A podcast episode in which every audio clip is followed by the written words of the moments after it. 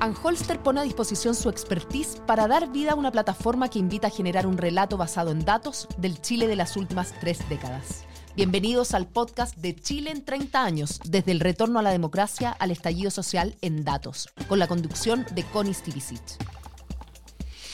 ¿Cómo están ustedes? Bienvenidos de nuevo a este podcast em, de Chile en 30 años, em, del retorno a la democracia al estallido social en datos. Esta es una plataforma creada por Anholster y que tiene por objeto exponer información y estadísticas nacionales que permitan eh, generar un relato basado en datos del Chile de las últimas tres décadas. Hoy día queremos hablar de educación superior del crédito canaval del Estado, de la educación universitaria, pero también de la técnica, analizar las métricas, los cambios que ha experimentado este sector en eh, las últimas décadas. Para eso estamos junto a Daniel Johnson, el director ejecutivo de Acción Educar. Daniel, ¿cómo estás? Bienvenido. Hola, muchas gracias, Connie. Daniel, tenemos tanto que mirar cuando hablamos de educación. Bastaría solo con recordar, ¿verdad?, que las movilizaciones en este país comenzaron justamente de la mano de los estudiantes. En los pingüinos en el año 2006, los universitarios en el año 2011 los eh, reclamos por el alza de la tarifa del metro, de hecho eh, en, la previa del estallido social. Ha sido sin lugar a duda un sector eh, tremendamente movilizador. Hoy día lo vemos un poquitito estancado. Em, tanta fuerza que tuvo en la agenda el tema de la calidad, de la gratuidad, una serie de reformas a nivel de educación escolar, a nivel de educación universitaria también. Ayúdanos a identificar cuáles son para ti de estos 30 años los principales hitos que podríamos marcar en materia de, educación, tanto em, a nivel eh, universitario, universitario propiamente tal, como también a nivel técnico. Mira, eh, siempre en, la historia de Chile los, los estudiantes han tenido una, una, relevancia política importante de, manera directa como estudiantes en sí mismos o indirecta eh, que tiene que ver con el impacto de la participación de los dirigentes. De ser dirigente de la FEUC o de la, o de la FECH siempre ha tenido una proyección política eh, en, el país. Pero yendo directamente a la pregunta de cuáles son los, los hitos, yo creo que hay dos, dos hitos de primera importancia. El primero es el llamado al informe Brunner, que es el año 94, 93, que es eh, una vez retomada la democracia, el presidente Elwin dice educación es prioritario, pero no es algo que vamos a abordar por su tamaño eh, ahora, y pide este informe para que se revise el sistema y se proyecte cómo, cómo debiera, debiera cambiar. Y en ese informe, que hoy día está un poquito olvidado porque, claro, es, bien antiguo, eh, varias de los, varios de los temas que seguimos discutiendo el acceso, la cobertura, el financiamiento, la calidad, eh, están trazados en ese, en ese documento. Y fue un documento tan importante que, la Universidad de Chile lo editó como un libro. Todavía se puede encontrar en, una librería vieja. Y el segundo hito que a mí me parece mucho más importante que las protestas eh, que dieron origen a nuestras actuales autoridades son la, revolución pingüina. Porque la revolución pingüina, eh, más allá de las protestas, en fin, tuvo un impacto en, el, en, la manera en que, en que el país reflexionaba sobre educación y dio el quiebre del paso de la cobertura o el número a la calidad. A, la calidad, exactamente. Y, y, de ese, muy interesante que de ese proceso hubo un consejo asesor presidencial que, eh, que convocó la presidenta Bachelet. Eh, muchas de las personas que están en ese consejo fueron muy importantes después también. Y ese no hay nada que se haya discutido en educación escolar en Chile en los últimos 20 años que no esté trazado en ese informe del 2006. De acuerdo, de acuerdo. Está todo, está el lucro, está la selección, está el copago, está el currículum, están los títulos y grados, está la educación técnica, está todo. Entonces, de estos años, yo creo que esos dos hitos son, son los más claves. Quedémonos en el tema de educación superior y, entendiendo por educación superior eh, eh, en, la acepción correcta, ¿verdad? Toda la educación superior. Y aquí metemos tanto la universitaria eh, como la técnica. Ahí dentro de ese mundo también hay hitos bastante particulares. Lo del 2011, por cierto, cuando empezó la demanda por gratuidad y el fin al lucro en la educación superior, marcó un, un punto de inflexión importante, pero un capítulo previo que es bien ineludible en esta conversación y que es la determinación del crédito con aval del Estado en el gobierno de Ricardo Lagos, el CAE famoso. El CAE que, eh, un poquitito como paradoja, ¿verdad? Como bien dice la, página de los 30 años de Anholster, que está súper bien eh, definido. Acá dice que el CAE fue el catalizador de las demandas de estudiantes universitarios por la gratuidad en su momento o una forma de garantizar un poquitito más de acceso y de cobertura de la educación y fue la política pública que amplió la base de estudiantes que terminó siendo objeto de la crítica y prácticamente demonizado porque claro, tenía una naturaleza basada en el crédito, en el crédito donde la banca privada ocupaba un rol fundamental y que terminó acogotando un sector importante de estudiantes y se terminó transformando en el, en el mal de los males y dejamos de ver el lado bueno que tuvo también. Sí, mira, el, antecedente, que es el mismo que, ocurrió también en, la época de la reforma de, de Frei Montalva, es que si tú amplías la cobertura de un nivel educativo, vas a tener presión sobre el siguiente. Claro. Y eh, lo que hizo el país fue el 2003 eh, declarar constitucionalmente la educación media obligatoria. Por lo tanto, era de esperar que en algún punto la presión del aumento de la cobertura, recordemos que hasta antes la, educación obligatoria era octavo básico, si tú llenaste los liceos y llegaste a un, no un 100%, pero, pero a un muy alto porcentaje de cobertura, el mejor de América Latina, en educación media, ibas a tener presión sobre el sistema. Ahora, esa presión llegó antes de que el sistema de educación superior, técnico y, profesional y universitario, eh, tuviera un financiamiento o una capacidad de cupos, digamos, suficiente para absorber eh, esas personas. Y además que esas personas no eran aleatorias. No estamos hablando de... Eh, estamos hablando de personas que no habían tenido nunca acceso a sus familias a la educación superior. que eran, primera generación. Nuevos. No eran primera generación, eran, eran capas de la población que nunca habían tenido acceso a la educación superior, que lo veían como algo extremadamente lejano eh, y que se iban a incorporar a este nuevo, a este nuevo nivel educativo. Y ahí lo que hace el, presidente Lago, siempre se habla del, del, CAE, pero el CAE iba de la mano con el sistema de acreditación. Claro. CAE nunca fue solo, nunca fue solo el crédito. Eh, la reforma tenía dos patas. La acreditación, es decir, cierta certificación, muy básica en ese momento, por cierto, y voluntaria, pero cierta certificación de la calidad, junto con eh, este nuevo sistema de financiamiento, que, que ojo, que involucraba a las y todavía involucra a las universidades financieramente. Si, si un alumno deserta en primer año, la institución que se hace cargo del 90% del arancel es la universidad, es el IP o el CFT. O sea, el, CAE no es, eh, compromete a la institución. Y este diseño del CAE se hizo en base a em, otros créditos que habían existido en Chile. En Chile hemos tenido tres o cuatro créditos universitarios desde los años 80. Eh, y, en otros países existen también créditos que se, en el caso del primer CAE, el, original, no era contingente al ingreso, era un crédito bastante, eh, de características bastante similares a las comerciales. ¿Cuál era la gracia, entre comillas, del CAE en su minuto? Y yo recuerdo, yo era estudiante en esa época y me acuerdo que la gente tenía pancartas que decían, queremos CAE, mm. ¿qué es lo que querían? El, el, aval del Estado, porque antes el aval era alguien de tu familia. Claro en los créditos Corfo, Tú con esto evitabas que tu familia se endeudara por ti, en el fondo, porque eso es lo que pasa con cualquier aval, ¿verdad? Y conocí, yo conocí casos, compañeros míos que estuvieron con el crédito Corfo y tuvieron a, su, a sus tíos que fueron avales y después tuvieron que embargarle sus bienes. O sea, eh, era así. Y este nuevo diseño eh, tiene esta característica que no, no, no tienes que buscar un aval porque el aval final es el Estado y en parte la universidad también y por lo tanto te van a seguir cobrando. Ojo, no es que, no es que eh, le cobren al aval, porque luego el aval te cobra a ti. Ese es el, ese es el, tema. Y esa era la innovación principal, la, facilitar el acceso a crédito de nuevos estudiantes en base a que el Estado finalmente iba a hacer el aval. Mm.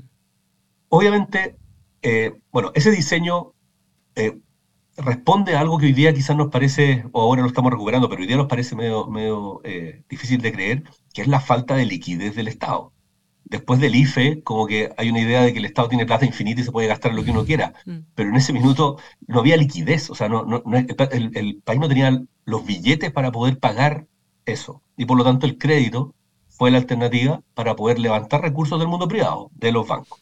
Obviamente hoy día, con otros ingresos fiscales, otra situación eh, económica del país, otro tamaño también del, sistema de educación superior, eh, el país pudo darse eh, el, literal el lujo de eh, una, alternativa, una alternativa gratuita. Daniel. Y bueno, el CAE trató de adaptarse a eso.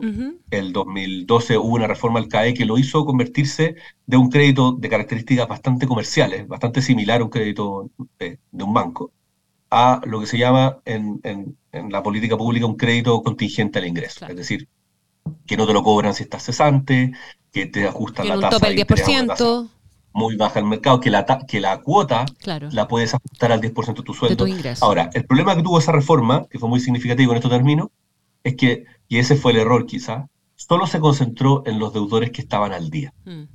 Y, lo que ocurre, que lo dijiste tú muy bien en la introducción, existe un grupo de estudiantes, que depende cómo uno ponga los criterios, pero un grupo de estudiantes que no es pequeño, que dejó de pagar en un minuto, por cualquier razón de la vida. Aquí uno no, puede juzgar por qué dejó de pagar, pero dejó de pagar. Y se le acumuló una deuda que es imposible de pagar. Y hoy día eso se convierte en un problema político eh, a resolver. Em, probablemente porque esto era medio incipiente en, su momento, en el de eh, parte de, la, de esta reforma que se le hicieron al CAE, dejó igual instalado el tema del financiamiento. Eh, y terminamos en la discusión respecto de la gratuidad, que marca otra etapa y la va a seguir marcando con fuerza. De hecho, hoy día en el debate constituyente se establece, ¿verdad?, que deberíamos propender a la gratuidad a, todo nivel en, en, materia de educación superior. Pero veamos un poquitito, antes de meternos en lo de la gratuidad, Daniel Rodríguez, si es que alcanzamos efectivamente en el impacto que todo esto tuvo en la matrícula de la educación superior. Eh, porque hoy día, claro, en aquel entonces, cuando, se, cuando quedó más o menos claro el impacto que tuvo en número la, la cobertura y la obligatoriedad en la educación escolar, eh, empezamos a, de alguna manera, eh, a, proyectar el impacto que esto iba a tener en materia de educación superior. Pero todos estos, eh, estos apoyos financieros, en definitiva, y más hoy día la gratuidad también, generaron una explosión importante en la educación superior en favor de la educación universitaria y la proliferación en su momento también de algunas eh, universidades, hoy día con criterios de acreditación distintos que han permitido filtrar un poquitito más. También con un incremento en la matrícula de la educación técnica, pero hoy día bastante menor que el que ha tenido efectivamente la educación universitaria. Chile hoy día, se podría decir, es un país donde la educación universitaria o la educación superior tiene un espacio importante. Y cualquiera o o, un universo impensado hace 50 años atrás, hoy día accede efectivamente a la educación superior. Sí, efectivamente uno, uno puede decir hoy día que la sociedad chilena está muchísimo más profesionalizada. Demasiado incluso. Uno podría decir demasiado, yo creo que ahí eh, depende. universitarizada, digamos, en extremo. Es que esa es otra cosa. Claro, sí, a eso me refiero. Quizá esa distinción es clave, porque tú tienes razón, porque uno podría decir, eh, es buena la, cantidad de títulos que tenemos, de personas con calificaciones superiores. Es muy importante. Pero sí, yo creo que es una discusión interesante, aunque no me atrevo yo a adelantar cuál es lo deseable. Pero sí uno podría, uno podría adelantar que la proporción de universitarios eh, demasiado, eh, eh, es más grande que la que quizás sería deseable si uno lo, contrasta con, con con la parte técnica. Ahora, también dentro de las categorías universitario y técnico, también, eh, y tiene que ver con nuestra estructura de títulos, que es muy antigua, también mm. se esconden cosas, porque dentro de la educación técnica están las técnicas en párvulo, o, las, eh, o, los técnicos de secretariado, claro. que no son en vigor lo que uno entiende como técnico con los fierros en un, en una, un, un, tipo de metal mecánica. Y en universitaria, tú tienes eh, ingeniería, Tienes, un montón de carreras que uno podría decir son más del área que en otras partes se llaman tecnológica e ingeniería. No, es una licenciatura en el caso como filosofía, historia, en fin. Entonces nuestro sistema también tiene un problema de clasificación bien importante. Uno dice, la mayor parte de la matrícula técnica en Chile es de administración y comercio. Entonces, eso no es lo que a veces uno entiende como técnico. ¿Qué es lo que, qué es, lo que es? Son carreras de duración menor, de, de menos, menos largo que es algo que debiéramos avanzar decididamente. Mm, o sea, mm. los cinco años de universidad es muy largo, los cuatro años de IP es muy largo. Eh, hoy día yo creo que la diferencia que, podemos establecer entre un ingeniero de una universidad que se muere cinco años y medio y un ingeniero en ejecución de un instituto profesional que se muera cuatro, no sé cuál es la diferencia tan significativa, digamos.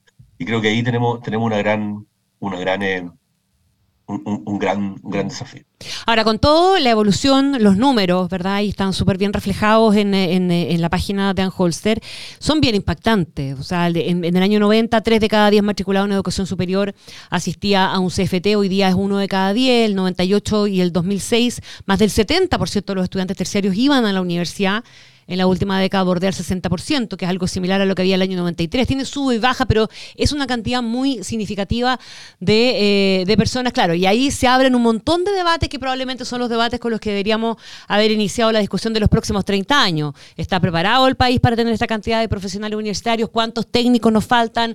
Eh, y hoy día, no sé, eh, podemos meter en la ecuación también el tema si el mercado laboral está preparado efectivamente para recibir a esta cantidad de personas. Nos faltan todavía todavía varias conversaciones que derivan de, eh, el comillas éxito, y lo pongo entre comillas porque tiene miles de detalles, ¿verdad? Y el diablo está en los detalles, pero en términos de cobertura es bastante indiscutible que estamos hablando de una cuestión que ha sido exitosa. Absolutamente, y también hay que hablar de calidad. O sea, hoy día tienes, ah, cuando partió el sistema de acreditación, solo dos universidades tenían el máximo, que era la Universidad de Chile y la Universidad Católica. Hoy día hay varias más la Católica Valparaíso, la Universidad de Concepción, la Universidad de Santiago. Ninguna privada hasta hace muy poco tiempo tenía sobre cinco años. Hoy día hay cuatro universidades privadas creadas después del 80 con nivel de excelencia, seis años de acreditación. Eh, solo un 95% de la matrícula en Chile está en una institución acreditada. Eso cuando, cuando yo estudiaba no era ni un 20. Claro. O sea, el sistema también ha avanzado muchísimo en calidad, muchísimo en regulación. Hay una superintendencia, eh, hoy día que ve el, cumplimiento de la ley de manera con, mucho celo. Em, yo creo que la historia de la educación superior en Chile de los últimos 30 años es definitivamente un éxito. Mm. Ahora, lo que, donde están, donde están los, las cosas que hay que ver eh, es algo que ha dicho muchas veces el rector de la, de la Universidad Diego Portales, Carlos Peña, que es, em, ¿estamos todos de acuerdo en, que en cuál es la promesa? Mm. Porque si la promesa de la educación superior era la misma que cuando vemos ahí en, el, en la página de Don Holster del 86, que ser ingeniero civil de la Católica vale lo mismo el 86 que el 2006 que el 2026, no. Claro. No es lo mismo. Hay muchos más como tú, es mucho menos competitivo, o sea, mucho más competitivo, pero al mismo tiempo eh, tu título literalmente vale menos. ¿Por qué? Mm. Porque el 50% de la población accede a la educación superior. Y eso es un hecho. Entonces, la idea durante toda la historia, eh, y esto lo dice también el subsecretario de Educación en su Educación Superior en sus libros, durante gran parte de la historia eh, moderna o de la segunda mitad del siglo XX en Chile, la educación superior ha sido el motor de movilidad social. Y efectivamente lo sigue siendo. Pero el salto que tú das, que tú dabas el año 80 por titularte de una universidad, al salto que das hoy día por titularte de una universidad, no es el mismo. Mm. Y, y eso por supuesto que puede traer frustración. Tenemos hasta doctores desempleados, ¿verdad? doctores, gente con doctorado, digo, no, no. Ah, claro, sí. Claro, y también médicos, me imagino. Y también médicos, obviamente, pero, pero claro, a ese nivel, a ese nivel ha llegado, en definitiva, el, tema. Eh, Daniel, estamos en un momento especial de discusión. Eh, de alguna manera lo has esbozado, pero me gustaría apretarlo un poquitito en tres cosas que a ti te parezcan después de cumplidos estos 30 años y de esa definición de éxito que haces tú en materia de educación superior, al menos en términos de cobertura, los tres desafíos entonces que se nos vienen para adelante, en el corto y mediano plazo, digamos, no chuteemos la pelota mucho más allá. Mira, eh, yo, nuestro sistema está, en proceso de, lograr ciertas cosas, yo creo que esos son los desafíos. El primero eh, es lo que se llama la complejización, que es que nuestras universidades, además de grandes centros de docencia, sean grandes centros de investigación. Eso hoy día tenemos en rigor un, grupo, un puñado de universidades que, son muy, muy, pocas y que destaca la Universidad de Chile y la Universidad Católica como universidades em, complejas de clase mundial que hacen investigación intensa. Incluso dentro de esas clasificaciones en el mundo son universidades que no son tan intensas en investigación. Lo que necesitamos es tener, no todas, pero sí deberíamos tener un buen grupo, unas 10 o 15 universidades intensas en investigación, con, con, una productividad científica alta, alta innovación. Y eso, nuestro sistema está transitando hacia allá. Todavía la investigación no es el principal producto de la universidad y la sociedad ve a la universidad como un lugar de formación profesional, como una escuela. Claro. de profesionales, pero tenemos que entender que en el mundo desarrollado ya, sea, ya está transitando nuestro sistema, las universidades también son centros de investigación y de innovación y de creación de conocimiento, creación de tecnología. Y eso todavía estamos muy incipientes y debiéramos eh, pasar allá. El segundo desafío es que si bien la cobertura es alta, y, comparado con países desarrollados tenemos muy buena cobertura, 50%, ese 50% no es igual en todos los quintiles socioeconómicos o deciles socioeconómicos. Los primeros deciles la cobertura es 20, 30%. Eh, es decir, en, ese, en esas barras azules del gráfico están sobre representados los ricos. Mm. Y por lo tanto tenemos que seguir invirtiendo. Lamentablemente es mucha plata, eh, efectivamente es carísimo, pero no podemos dejar de invertir en que más personas que hoy día están excluidas del sistema de educación superior puedan acceder. Y la forma de hacer eso es, son dos, crear cupos, crear espacios para, para que eh, esas personas puedan acceder y financiarlo, darles apoyo financiero del Estado para que puedan estudiar, porque todavía la distribución del acceso es injusta, es, es, de élite. Eh, y yo creo que la forma de hacerlo no es eh, haciendo cuotas o haciendo o, obligando a las universidades a hacer, eh, ¿cómo se llama?, una especie de discriminación positiva. Yo creo que es dar más acceso, dar, más, espacio para que, para que las personas puedan, puedan acceder. Nuestro sistema tiene cobertura, pero esa cobertura esconde una enorme desigualdad. y, y, eso es algo que hay, hay que seguir viéndolo, hay que seguir hablando cobertura a pesar de los buenos, de los buenos números. Y el tercer punto creo que necesitamos llegar a un equilibrio en el gasto público y privado. El, segundo gobierno de la presidenta Bachelet tuvo una decisión de aumentar muy fuertemente el gasto público y reducir el gasto privado. Eso quiere decir reemplazar, como tú decías al principio, la gratuidad y, o sea, reemplazar eh, los aranceles y el copago y el CAE por gratuidad. Ok, aumentamos fuerte el gasto público, pero tenemos que seguir activando el gasto privado. Mm. Eh, esto tiene que ser un esfuerzo conjunto eh, entre el Estado y, los privados y las personas que quieren estudiar. Definitivamente, el Estado con todo no lo puede cubrir, no, no puede ser que lleguemos a un sistema de gratuidad universal, más fondos basales para las universidades estatales, más, en el fondo, un saco de plata infinito sin ningún tipo de, control. No, porque además estamos hablando de privados que en el tiempo han demostrado que tienen la capacidad también de generar eh, y de ser parte del, tema, ¿verdad? No, no, no solamente receptores de. O sea, la, mitad de la, la mitad de la, más de la mitad de la investigación de Chile es privada, es de la Universidad Católica y de las otras universidades privadas. Entonces, no, y, la Universidad Católica hoy día, eh, claro, es del G9 y tiene toda esta toda esta pompa y este como especie de prestigio derivado de ser muy antigua, pero es una universidad privada igual que las otras privadas creadas después del 80. La única cosa es que es más vieja ¿no? Entonces, eh, la, la, participación del mundo privado es importante en Chile, lo ha sido siempre y va a seguir siendo, pero tenemos que llegar a un acuerdo país, de alguna manera me carga esa expresión, pero tenemos que llegar a un acuerdo en cuánto se va a poner el Estado y para qué, y en cuánto se va a poner mm. las personas. Y, y, para qué? Y para qué. Y eso hoy día está trunco porque la presidenta Bachelet dijo, no, gratuidad universal, mm. pero cuando tengamos plata. Entonces lo, lo tiró con estos gatillos que se llama que cuando el, PIB tendencial del país llega tanto, entonces ahora más gente va a tener gratuidad. Está bien. Pero yo creo que esa trayectoria que fijó eh, el acuerdo de Bachelet hay que cortarlo. Y hay que decir, ¿por qué no pensamos mejor que un grupo sea beneficiado con gratuidad, el socioeconómico más vulnerable, y el resto eh, utilice becas y créditos para financiar su estudio. Don Daniel Rodríguez, director ejecutivo de Acción Educar, muchísimas gracias por esta conversación. Que estés muy bien. Gracias a usted. Muchas gracias. Chao, chao. Yo los invito a seguir conectados y visitar el sitio www.decidechile.cl slash los 30. Anholster pone a disposición su expertise para dar vida a una plataforma que invita a generar un relato basado en datos del Chile de las últimas tres décadas. Bienvenidos al podcast de Chile en 30 años, desde el retorno a la democracia al estallido social en datos, con la conducción de Connie Stivicic.